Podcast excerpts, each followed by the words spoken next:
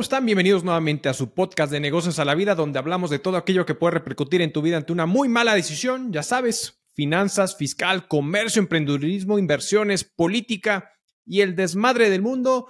Y como todas las semanas, me encanta agradecerles a cada uno de ustedes por apoyarnos, a suscribirse, a darle like, a darle dislike, a comentar, a compartir. En verdad, apóyenos a que esta comunidad siga creciendo, ayúdenos a compartir nuestro contenido. Esperemos que les siga gustando y a los que no, pues también comparte igual y hace pasar un mal rato a otra persona. En verdad, muchísimas gracias, como siempre.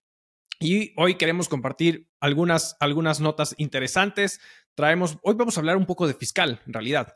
Este, y entre otras cuestiones, obviamente traemos un tema de eh, se, se, genera un decreto por parte del presidente respecto a un estímulo, estímulos fiscales y facilidades administrativas respecto al desarrollo para el bienestar del Istmo Tehuantepec. Ya platicaremos de ese asunto. Citan, citan, ¿no? Un tribunal prácticamente por una demanda de la SEC a ZZ de Binance. Ya platicaremos qué está pasando en el, en el tema de las cripto. Nubank, este esta fintech brasileña la está rompiendo con todo y puede llegar a poner a temblar a los bancos tradicionales. Ya platicaremos un poquito el asunto respecto a lo que está sucediendo con Nubank y cerraremos con un tema de Apple decepciona a inversionistas. Sabemos que acaba de realizar su conferencia anual para desarrolladores. Ya platicaremos de lo que pasó con sus acciones, qué está pasando con el mercado en este asunto. Y bueno, la verdad es que hoy voy a compartir un poquito con ustedes estos temas y me voy a dar el atrevimiento porque ahí tomen su agüita, su tecito, su café, algún tequilita, algún mezcalito. Hoy yo traigo y voy a compartir con ustedes. Estoy tomando un pequeño, este, un licor de hierbas, no voy a decir la, la marca, pero un licor de hierbas que en su momento conocimos mi señora y yo en, un, en un restaurante que nos encantó. Entonces, salucita, salucita. Y bueno, platicamos un poquito de eh, el primer punto y bastante interesante que lo que está sucediendo aquí en México. Hemos estado viendo muchas situaciones alrededor de México que si la Sedena ocupa todo esto que ya platicamos respecto al tema de eh, Grupo México de, de de respecto al tema de esta famosa expropiación que se supone que hizo el presidente, ya lo platicamos la semana pasada. Em, y bueno, una de las cosas bien interesantes respecto a todo esto es que eh, se genera un decreto por parte del presidente, bien interesante, porque este decreto se publica el pasado 5 de junio. Una de las cosas es que ha sido constantemente por un proyecto que se genera del proyecto 2019-2024 respecto al plan de desarrollo y bienestar del, Istmo, del Istmo Tehuantepec. Es busca desarrollar esta zona económica, principalmente lo que es este, Oaxaca y Veracruz, porque hoy es sabido y ha sido una de las constantes menciones por parte del presidente que siempre se han enfocado las empresas y los empresarios a desarrollar el norte del país, la zona bajío, la zona centro y dejan desairado toda la parte sur y sureste de nuestro país. Ha sido una constante. De hecho, cuando sale el tema de Tesla, la verdad es que en su momento, pues obviamente se preveía que la, Gigafactory Tesla, pues no fuera, no, está, no se instalara en Nuevo León, sino que viniera a la zona más o menos de Hidalgo, cerca de la IFA. También se planteó que pudiera ir al sur o sureste de nuestro país, pensando principalmente en el argumento del tema del agua. Al final, pues dijo, no lo voy a ir. Ya platicamos por ahí, hay un, un un este, ya tenemos un episodio donde hablamos del tema de, esta, de Tesla y por qué al final era algo benéfico para Tesla instalarse en Nuevo León más que en otro estado. Y bueno, al final eh, las negociaciones se dieron y todo, todo salió avante respecto a este punto. Pero es bien interesante porque esto sí ha sido un tema bien, eh, bien controversial de cómo siempre se está yendo hacia otros estados y todo este rollo. Cuando sale el decreto, este, este pasado 5 de junio, este decreto para, de temas de beneficios y estímulos fiscales, conozcamos que los estímulos fiscales, que generalmente existen porque no es el único, en, la ley de ingresos de la federación que se publica cada año, se generan una serie de estímulos fiscales, ya sea para el tema cinematográfico, como un servidor, ahí con el tema del cine, el tema de desarrollo de infraestructura para deporte de alto rendimiento, el tema de desarrollo de tecnología, el tema de contratación con personas con discapacidad, el tema de eh, el aprovechamiento del diésel en tu actividad empresarial o el tema de autotransporte. En fin, hay una serie de estímulos fiscales que ayudan prácticamente a que tu parte económica o tu situación eh, que tú estás generando pues sea algo bastante atractivo como contribuyente que al final te ayude prácticamente a tus finanzas y a reducir la carga tributaria con ciertos beneficios que el nombre lo dice, sus estímulos fiscales. En esta situación y en este nuevo margen hay otros estímulos que en su momento salen, que es el tema de el famoso los estímulos a la zona fronteriza norte y la zona sur, prácticamente en, obviamente sabemos que el salario mínimo de esas dos zonas son distintas a lo del resto del país. Hay ciertos acreditamientos o, eh, por temas de IVA, por, ahí podemos ver que al final hay un tema del 8% de IVA ahí en, lugar del 16% en, dichas zonas. En fin, hay una serie de cuestiones que al final se, genera por parte del país para poder ayudar a la economía de ciertos hogares, para poder combatir que la gente se vaya a Estados Unidos, como fue el caso de esta, de esta zona. Eh, del norte del país, etcétera, y coadyuvar prácticamente a la parte sur, darle también a la zona fronteriza sur pues este mismo beneficio. Pero todo este plan magnánimo que al final se está buscando desarrollar por parte del presidente en, eh, esta zona del istmo de Tehuantepec, pues todo está de ir desarrollando y creciendo toda esta zona, pues genera este famoso decreto para poder generar facilidades administrativas y beneficios fiscales. Obviamente hay muchas reglas del juego que todavía no se, todavía no están por, este, se están por definir y pues ahorita ya platicaremos de ese asunto. Una de las cosas que dice el decreto es, a ver, algo que tiene Oaxaca y Veracruz de manera particular es que al final se está afectando porque su nivel de ingreso, ¿no? Per cápita prácticamente es mucho menor, casi a la mitad de lo comparado con el resto del país. Números generales, si el resto del país tiene un ingreso económico promedio de 6 mil pesos, entre Oaxaca y Veracruz tiene un ingreso de 3 mil pesos, lo cual es muy bajo de cierta forma. De ahí los índices de pobreza de Oaxaca, Veracruz, comparado con el resto del país, también son mayores. Y también el tema de la informalidad, donde dice, oye, a ver, hay informalidad mucho más grande en Veracruz y en Oaxaca en comparación del resto del país. Y es algo que buscamos combatir a través de la atracción de inversiones, a través del desarrollo prácticamente de esta zona. Y entonces generamos este decreto para que las empresas y los negocios vengan a instalarse en todo el tema del Istmo Tehuantepec y en esta zona prácticamente los polos para por final pues poder desarrollar la parte económica y que le vengan a echar montón a la inversión y de cierta forma. Aquí es bien interesante hablar porque dentro de los estímulos em, es que al final ofrece de cierta manera por los primeros tres años a las empresas que tengan o se registren dentro de este plano, de este, dentro de este eh, eh, ahora sí como la famosa certificación por parte de, la autoridad para poder tener el beneficio de, estas, de estos estímulos, es poder tener un acreditamiento de hasta el 100% de impuestos sobre la renta respecto eh, de las inversiones que tú estás haciendo en, esa zona contra tu propio impuesto eh, que, te salga o se cause de cierta forma. ¿no?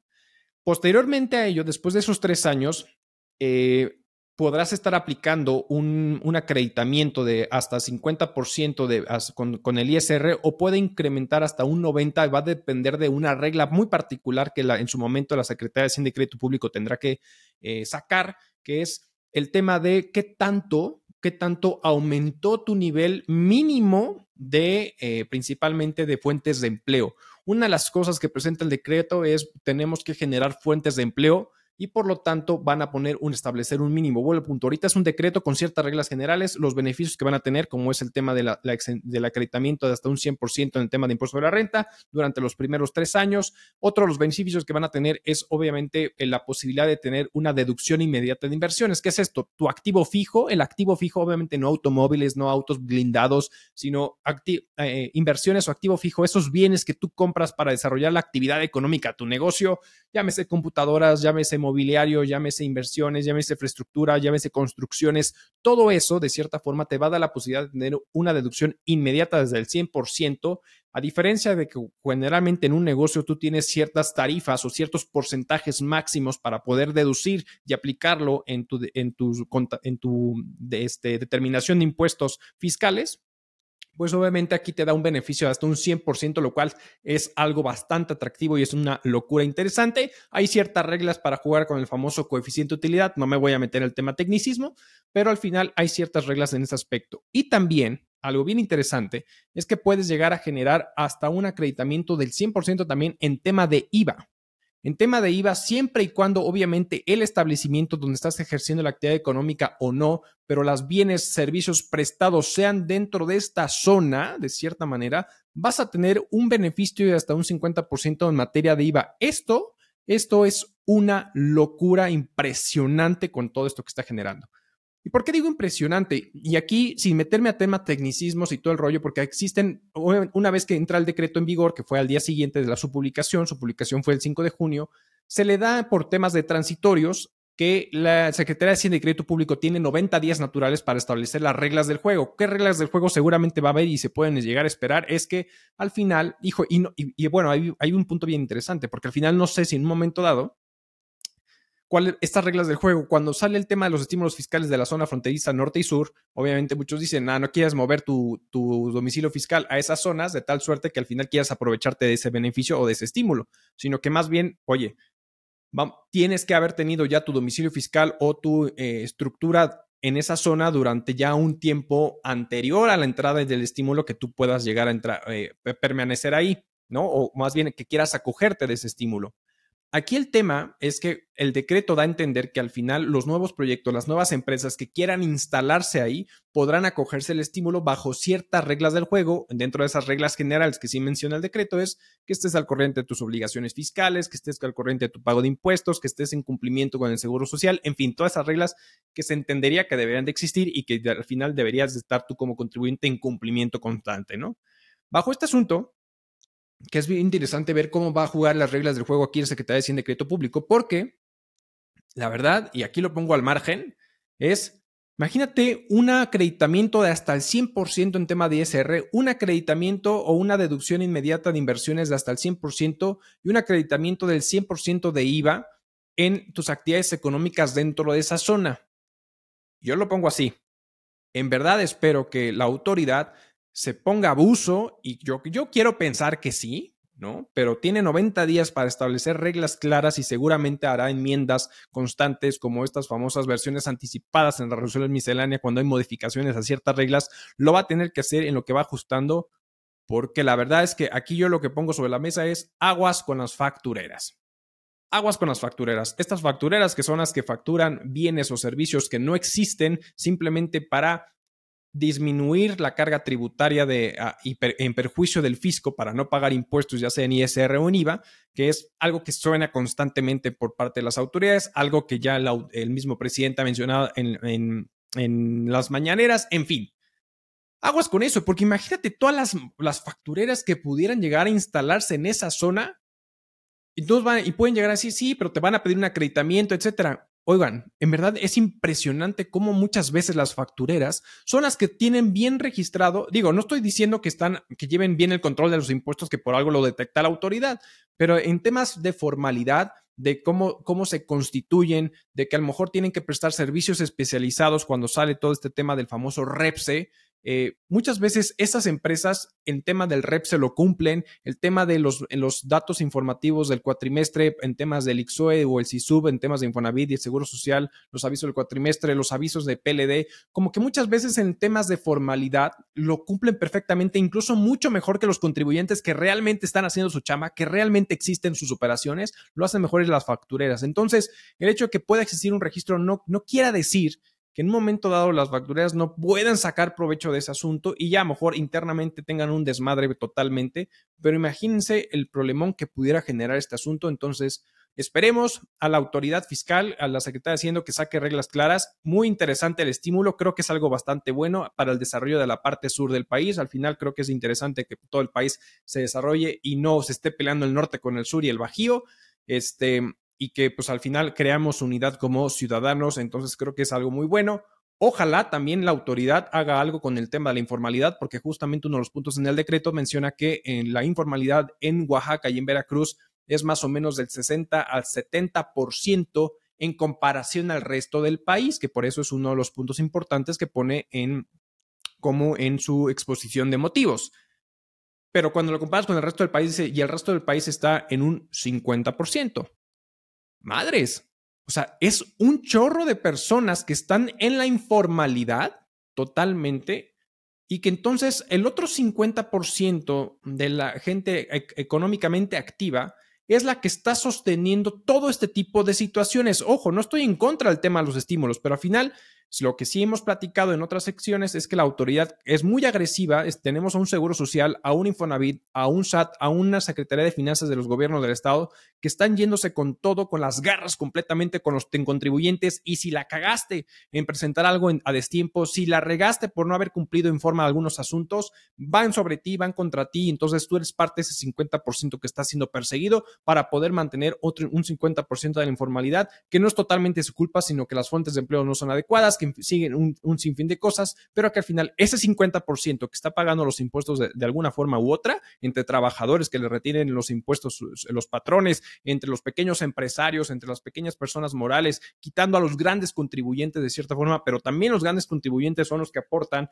no a la proporción que nos gustaría que aportáramos todos los demás, pero aportan porque son los que aportan más del 50% del presupuesto de la nación, pues son los que van a terminar manteniendo este tipo de estímulos, un estímulo bastante atractivo desde el punto de vista por estas reducciones que ya platicamos, estos acreditamientos de un 100% en, en la materia de IVA y SR que puede existir. Entonces, es algo bien bien interesante en este punto. Pero bueno, enhorabuena, vamos a esperar cómo salen las reglas del juego, ya platicaremos en su momento de este asunto, en qué termina, en qué concreta y qué, qué bemoles puede existir respecto a las reglas del juego en este asunto. Vámonos con otro tema que quiero compartir con ustedes y es porque citan a ZZ, el dueño de Binance. Hablemos un poquito de criptomonedas, qué está sucediendo en el mundo. Y pues prácticamente la Comisión Nacional, ahora sí que la Comisión de Bolsa de Valores de Estados Unidos, la famosa SEC, ha generado una demanda en contra de Binance y en contra de ZZ. ¿Por qué? Porque dice, y obviamente, ¿cómo llega esto y cómo uno se entera? Porque al final un tribunal de Washington, D.C. termina dándole pues una notificación y una citación para Sisi para que prácticamente se presente en la corte y tiene 21 días eh, para que Sisi conteste la demanda para que entonces se piense desarrollar todo este asunto de lo que está sucediendo. Hemos visto constantemente cómo el mercado estadounidense y en general varios países están siendo muy agresivos en el marco regulatorio de poder combatir a las... Mm, a las empresas que se dedican al tema de las cripto, porque ha habido muchas situaciones alrededor.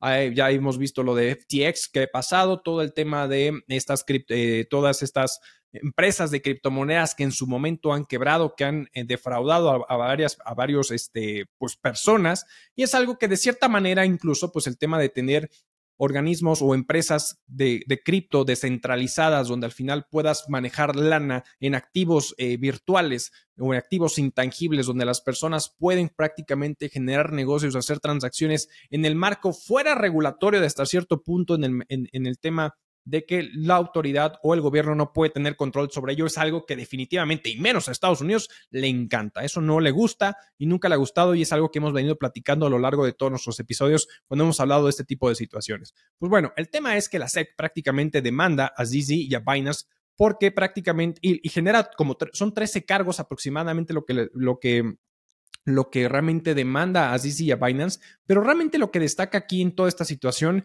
es porque le está acusando de comercializar productos y servicios que prácticamente no están, em, eh, que no están como, que no están registrados, ¿no? Como valores específicamente en, en estas transacciones que está generando y que está generando ofertas hacia clientes. Específicamente estamos hablando ahorita de que se está yendo contra Binance US. Sabemos que Binance US es una plataforma específicamente para Estados Unidos, para los clientes estadounidenses, para que puedan generar sus transacciones en criptomonedas. Entonces, realmente, una de las cosas que dice, oye, tú estás generando transacciones con activos no regulados de cierta forma que le estás ofreciendo a los clientes de Estados Unidos a través de plataformas de Binance US y no estás y estás evadiendo porque te dice, estás infringiendo la ley regulatoria eh, legal, en la ley, así que la, la parte regulatoria en Estados Unidos.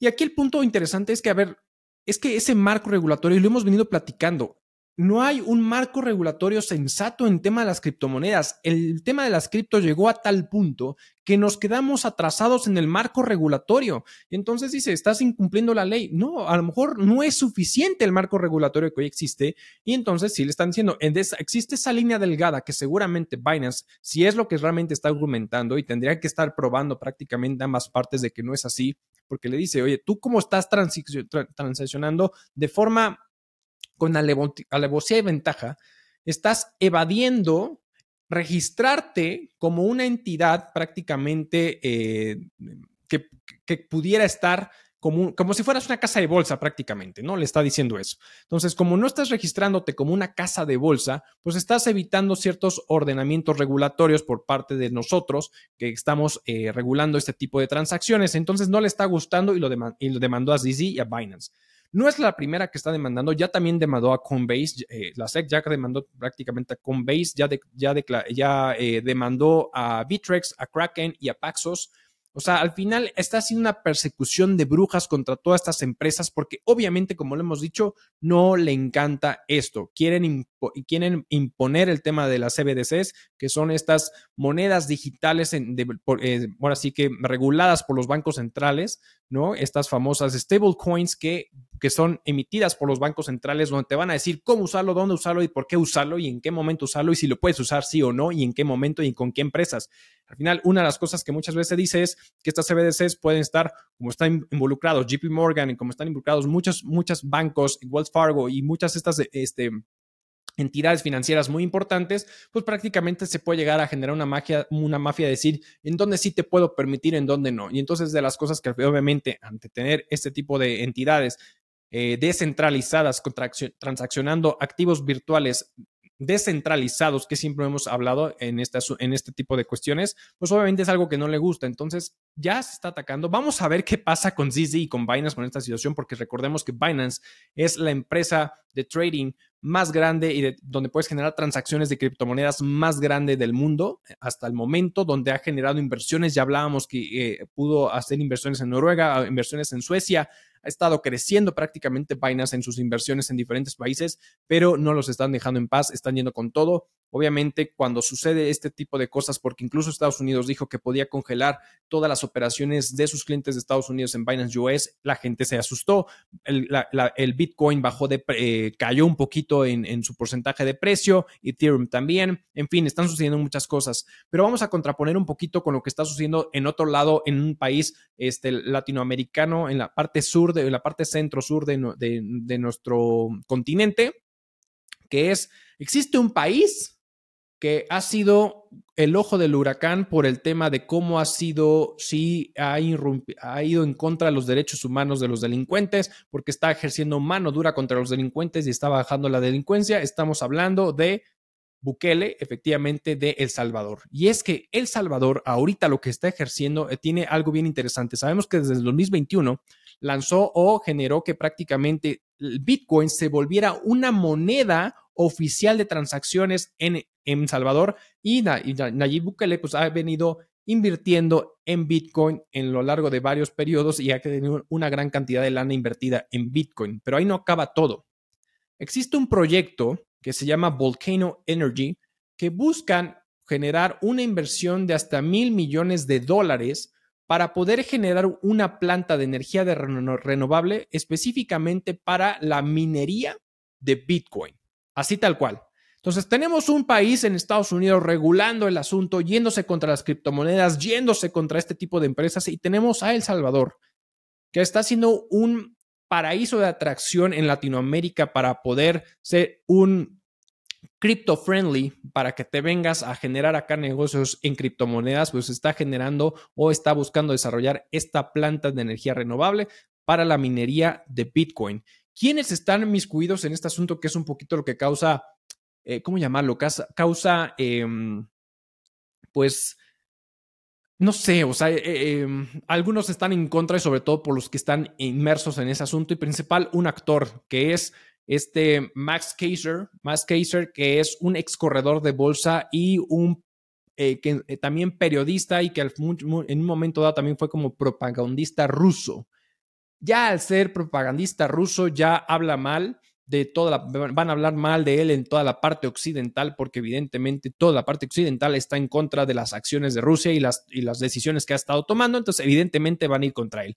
Y que este cuate se ha convertido como este, no sé si este, hasta cierto punto fanático de las criptomonedas, a tal punto que prácticamente está llevando a todo el mundo de las criptos, lo mejor, Bitcoin va a crecer, etcétera, etcétera, tiene su propia eh, criptomoneda, en fin, pues Max Kaiser está involucrado en inversión junto con, obviamente, es una, es una inversión público-privada. Eh, eh, ¿por, qué? Porque El Salvador le está apostando también lana con este asunto, va a aprovechar los recursos naturales para generar toda esta parte, ¿no?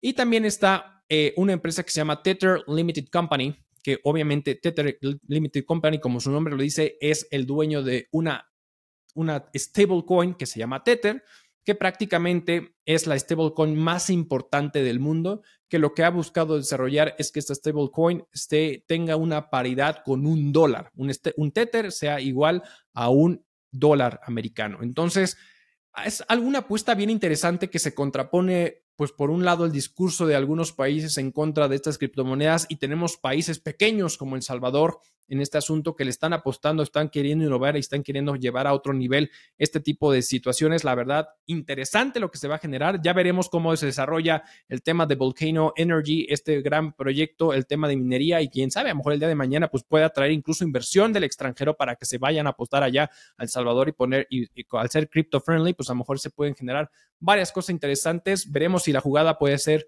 muy buena y sobre todo para aquellos que están en contra de este ordenamiento centralizado de los gobiernos que quieren controlarlo todo, pues bueno, ya veremos ese asunto de manera muy particular. Vámonos con un tercer tema, no sin antes echarme un pequeño traguito a este licorcito.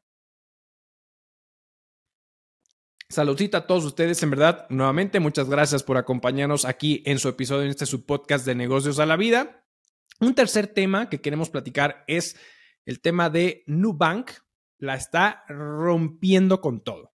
Nubank sabemos que es una fintech brasileña, ¿no? En su momento, esta, esta, esta, fintech ha tenido como altibajos bastante interesantes, pero en 2021, cuando emite prácticamente su OPS, ¿no? Su, eh, su apuesta, lo que mismo que va a ser Citibanamex, que ya platicamos en el episodio anterior, pues prácticamente su oferta pública inicial pues lanza y entonces empieza a recaudar lana, que al principio fue medio turbulento, pero existe un inversor bien interesante metido en Nubank que es que no se lo imaginan. Yo, yo estoy casi seguro que si les pregunto le van a atinar perfecto. Pues sí, es Warren Buffett. Warren Buffett a través de, mm, Berkshire, de Berkshire Hathaway, pues prácticamente está, tiene una inversión, Diego lo hizo desde su momento y la apostó. Y la apostó bien interesante porque resulta ser que Berkshire, Hathaway tiene es la inversión más grande fuera de Estados Unidos en Latinoamérica. La inversión más grande que tiene dentro de, su portafolio de inversiones es justamente en Nubank. Y además, Nubank es con una de las empresas con mayor número de acciones que tiene en inversiones, prácticamente pues Warren Buffett y todo su equipo a través de, eh, de Hathaway, que prácticamente es lo que tiene. Entonces, es bien interesante cómo lo está haciendo, le apostó y está creciendo está creciendo la acción ahorita de, de, Nubank, entonces lo está generando. A ver, una de las cosas bien interesantes es que Nubank cuando llega a México prácticamente lo que está haciendo es poner de cierta manera en jaque al mercado. ¿Y por qué digo en jaque? Cuando una persona busca tener una tarjeta de crédito y va a una institución financiera, va a un banco tradicional, te piden hasta el perlas de la Virgen y este para poder tener una tarjeta de crédito y te dicen, es que necesitamos que tengas un historial crediticio y tú dices, porque eso quiero una tarjeta de crédito para poder tener un historial crediticio. Es que no te puedo dar una tarjeta de crédito porque no te. En fin, es una vuelta nunca acabar. ¿Qué hace Nubank? Llega y te dice, con nuestra app puedes abrir una tarjeta de crédito. Simplemente te preguntamos cuánto ganas, etcétera, listo, y te la podemos dar. Y se le está dando a mucha gente. Fue una apuesta bien interesante porque realmente el juego aquí de Nubank fue apostarle. Porque el hecho de que te ofrezca una tarjeta de crédito, estás usando recursos del propio banco, ¿no? Para poder financiar tus compras y después pagarles y después diferir tus gastos. Muy amigable la plataforma, muy amigable, amigable, amigable la perdón. Entonces, lo rompió, lo está generando y es algo bien atractivo y que a muchos les ha gustado por la facilidad de acceso a este tipo de tarjetas. Obviamente no es una tarjeta de crédito de una institución financiera tradicional, por lo tanto, dentro de, por ejemplo, en México, en tu buro de crédito no la vas a ver de cierta forma como em, eh, está dividido, la, parte del buro de crédito está dividido entre tus, eh, tus créditos eh, con instituciones financieras y, y, no instituciones financieras. Bueno, Nubank lo vas a encontrar como no institución financiera, ¿no? Entonces, eso es, una de las cosas, pero al final te ayuda a ir creando historial crediticio, a ir generando historial crediticio para que el día de mañana puedas apostar a otras cosas como un crédito hipotecario, en fin, mil y un cosas. Aquí la apuesta bien interesante y en su momento lo llegamos a comentar y a platicar en alguno de los episodios aquí de su, de su podcast, es agárrense cuando Nubank abra cuentas de ahorro y ofrezca el tema de cuentas de ahorro, porque entonces en ese momento las reglas del juego van a cambiar completamente para todos. ¿Por qué? Porque cuando ya abra cuentas de ahorro, ¿qué va a suceder? Pues tú puedes usar, antes era pura tarjeta de crédito y usabas la lana de Nubank. Ahora con el tema de la cuenta de ahorro, tú depositas tu lana en Nubank y entonces Nubank dice, de aquí me agarro, fondeo lo que hacen los bancos tradicionales, tal cual.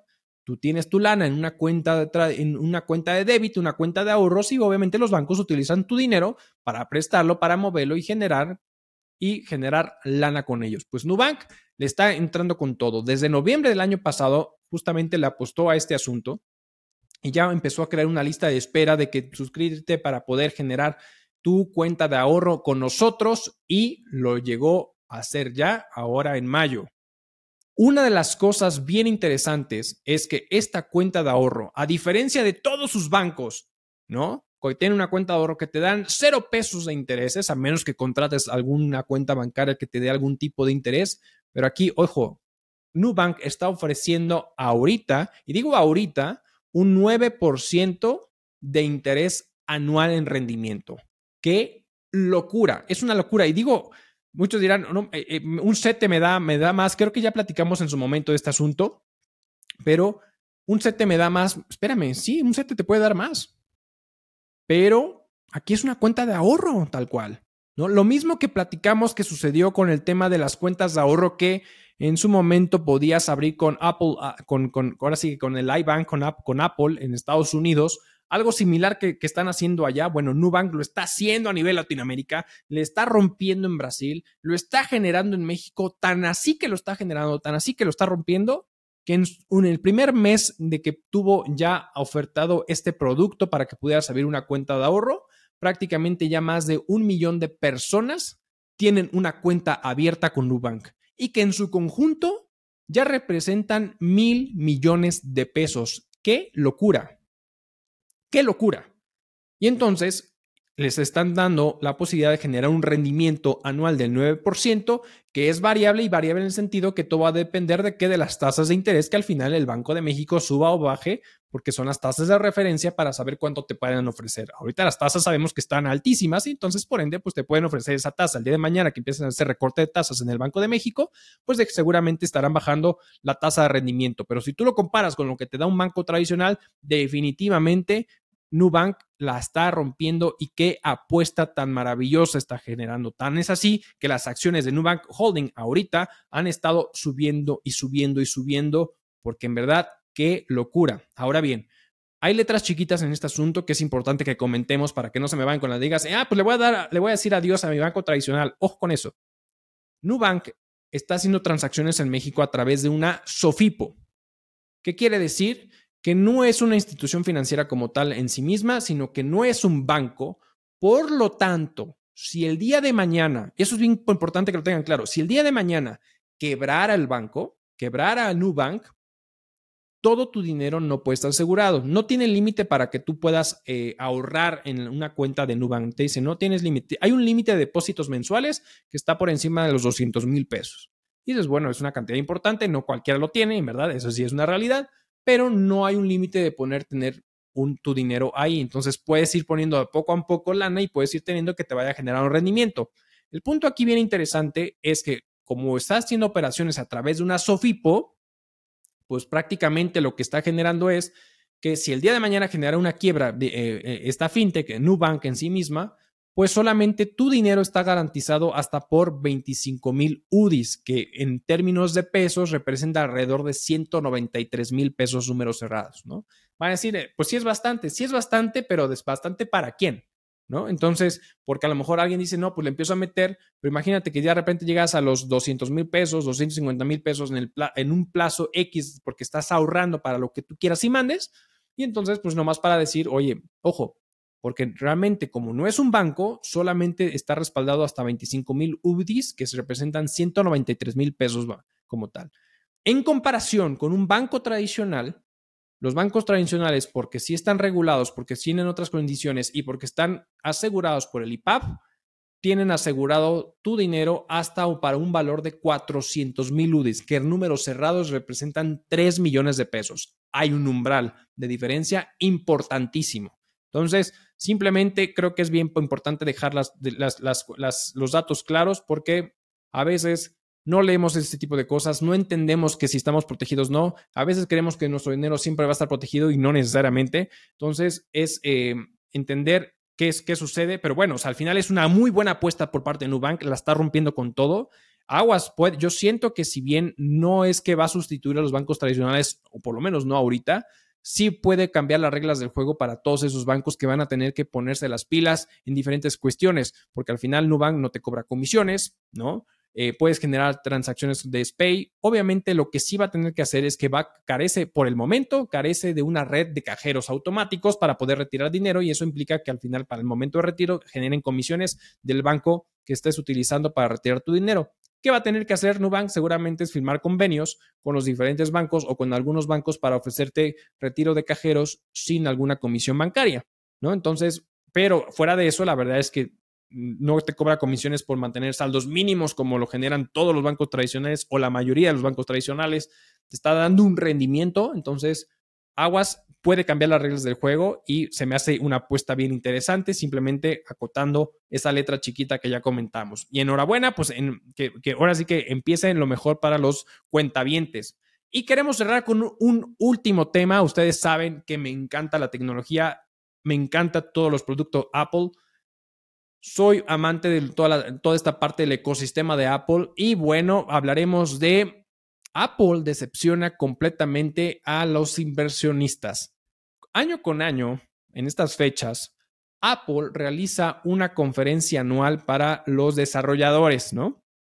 Entonces, el 5 de junio ya hizo su presentación, su conferencia, donde presentó diferentes productos que a veces siento que fue como lo que siempre pasa, ¿no? Hay poca innovación, entonces dice, nos falta una MacBook Air más grande, entonces, listo, lancemos una MacBook Air de 15 pulgadas ya con el chip M2. ¡Ay, perfecto! Y aplausos. Vamos a sacar lo que siempre sucede, el iOS 17, que ya estamos ahorita en el iOS 16. Entonces vamos a sacar el iOS 17, que ya lo presentó. Vamos a cambiar el sistema operativo de las Mac. Vamos ahora a Mac OS Sonoma Vámonos ahora con pues todo lo que es OS, eh, iPad, este, iOS iPad, perdón.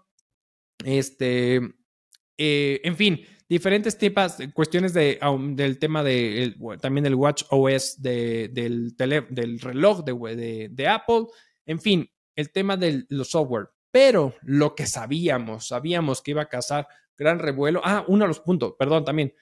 Ah, por fin, por fin presentaron la Mac Pro, esta cajota enorme, súper potente, desarrollada específicamente para trabajos inmensos, importantes, pesadísimos. Una, una Mac Pro ya con el chip M2 Max o M2 Ultra. Así que así súper padrísimo ese chip, ya saben, así lo presentaron. Y bueno, ya es la única que le faltaba una actualización porque todavía la Mac Pro tenía, eh, tenía un, un, procesador Intel y bueno, ya cambian al procesador interno que ha venido desarrollando Apple, que es los famosos M1, M2 y este tipo de cosas. Por lo tanto, se esperaría que el rendimiento de la Mac Pro pudiera estar mucho más fácil, accesible y unificada porque pues, ya usa eh, internamente un producto no desarrollado, por terceros. Pero definitivamente lo que tenía en, espera y lo que causaba más conmoción y más ruido todo este asunto de esta conferencia fue los Apple Vision Pro. El Apple Vision Pro son esos lentes de realidad mixta, y digo mixta porque era un tema entre realidad aumentada y realidad virtual, donde vas a poder conjugar las dos cosas. Se presentó como una computadora. Obviamente, al momento está bastante limitada, solamente va a salir en Estados Unidos y se espera que salga para 2024. Y cuando justamente antes de iniciar toda esta conferencia, al momentos antes de iniciar la conferencia, Había demasiada especulación al respecto. Las acciones de Apple subieron impresionantemente a máximos históricos, prácticamente en lo acumulado de lo que va del año llegaba prácticamente a un acumulado de 41% de subida. En ese momento, momentos antes, así, pero minutos antes de iniciar prácticamente la conferencia, sube un, 1.6% el valor de la acción, algo bien interesante. Se desarrolla la conferencia y obviamente quieren cerrar con el con broche de oro con el Vision, con Apple Vision Pro y ¡pum! Las acciones se caen. Así, decepcionó a los inversionistas, decepcionó al mercado porque presentan estos Apple Vision Pro y justo cuando dicen empezamos con el precio de 3.500 dólares. Y hasta se escuchó como la reacción de los desarrolladores, de los programadores justamente en esa conferencia, como de sacados de onda, de qué onda, porque está el precio muy por encima de los competidores. Obviamente, a ver, abogando un poquito a favor de este tema de Apple, y a lo mejor puede estar sesgada porque al final me gusta Apple, creo que es todavía hoy en día no estamos preparados para unos lentes de esa naturaleza, creo yo. Creo que es una apuesta al futuro. Por el momento, como nada más va a estar en Estados Unidos, eh, sale en 2024, etcétera, creo que puede ser una apuesta interesante a largo plazo. Esperemos, esperemos, y yo creo que lo mejor que pueda hacer Apple para aprovechar, porque realmente lo están presentando como una computadora, ¿no? Así tal cual, con su propio sistema operativo, donde vas a poder conectarte con el ecosistema de tus, de tus eh, dispositivos Apple, que eso sería algo bien interesante. Realmente la presentación se ve muy buena lo que puedes hacer, lo que puedes desarrollar. Yo creo que ahorita va a estar demasiado limitado, va a ser poca la producción, le van a apostar prácticamente a que sean los desarrolladores lo que entren. Yo esperaría que por el precio, que yo creo que sí es muy alto a comparación del mercado y comparación de los de, de, de los competidores, pues prácticamente le puedan decir, hagan como convenios, o sea, pueden acercar los programadores y hasta cierto punto dicen, oigan, a ver, te la regalo, ¿no? Para, de tal suerte que saquen provecho estas grandes empresas como Apple muchas veces pueden estar sesgadas, ¿no? Este, en, en, tema de desarrollo, no estoy diciendo que no sepan desarrollar, a ver, han roto con muchas cosas, pero a veces ahí puede haber ingenio de cómo poder explotar esas situaciones a través de terceros pequeños. Spotify en su momento surgió por pequeños desarrolladores, ¿no? Entonces, hay aplicaciones de repente que nacen con pequeños desarrolladores que en su momento nacen impresionantemente, rompen el esquema completamente y entonces llegan las grandes y las adquieren y hacen algo distinto. Microsoft lo hizo con OpenAI, en fin. ¿No? Entonces, creo que aquí una apuesta interesante para que todo esto salga muy bien por parte de Apple y para, para prácticamente el mercado y para este desarrollo es que den la oportunidad a que los desarrolladores se acerquen prácticamente al producto, que neta les hagan un descuentito, vean un asunto de por medio, porque son los que yo creo que pueden llegar a impulsar la, al máximo este desarrollo que si bien hoy pareciera que el mercado no lo recibió nada bien, porque por, yo creo que por una serie de factores, a lo mejor no era lo que esperaban, eh, lo vieron muy X, no lo sé, creo que promete mucho, pero también el, precio fue nada acertado por parte de, de Apple. Digo, y todavía falta que nos digan cuánto nos va a costar aquí a todos los que tenemos que importar ese tipo de productos, porque es 3.500 dólares más taxes, ¿no? Para el momento de importación. Entonces, yo no sé si el día de mañana pueden estar costando 70 mil, 80 mil pesos, 85 mil pesos, no lo sabemos, o 899 mil, eh, perdón, 89 mil 999 pesos, ya saben cómo les encanta poner ese tipo de precios. No lo sabemos, pero pues definitivamente no le gustó al mercado el asunto y la acción se cayó. Ahorita se estaba recuperando un poquito la acción, pero sigue bajo en comparación del máximo que alcanzó todavía minutos antes de la conferencia. Ahorita bajó bastantito. Entonces se ha venido recuperando, como que hay ajustes en este tipo de cosas. Y bueno, enhorabuena por, por Apple en este sentido. Creo que es algo que se esperaba de casi, después de casi 10 años de que no presentaba un producto completamente diferente, completamente nuevo. Hoy lo presentó. No fue lo que esperaban, pero bueno, veremos y hay que darle un poquito la oportunidad de ver cómo desarrolla. Y pues bueno, amigos, compañeros, eh, conocidos, suscriptores y todos ustedes, familia, en verdad, en verdad, muchas gracias por estar con nosotros en este su episodio, en este subpodcast de negocios a la vida. Saben que estamos en todas las plataformas de audio, ya saben, eh, Spotify, Google Podcast, Apple Podcast, Amazon Music y por supuesto tenemos nuestro video podcast en YouTube. Por favor, suscríbase, dele a la campanita, comparta, comente, compártaselo a un amigo, apóyenos a que esto siga creciendo, compárteselo a alguien si cree que le gustó y si no le cree que le gustó, para que pase el momento desagradable que a lo mejor usted pasó con nosotros. Y entonces, muchísimas gracias, nos vemos a la próxima y hasta luego.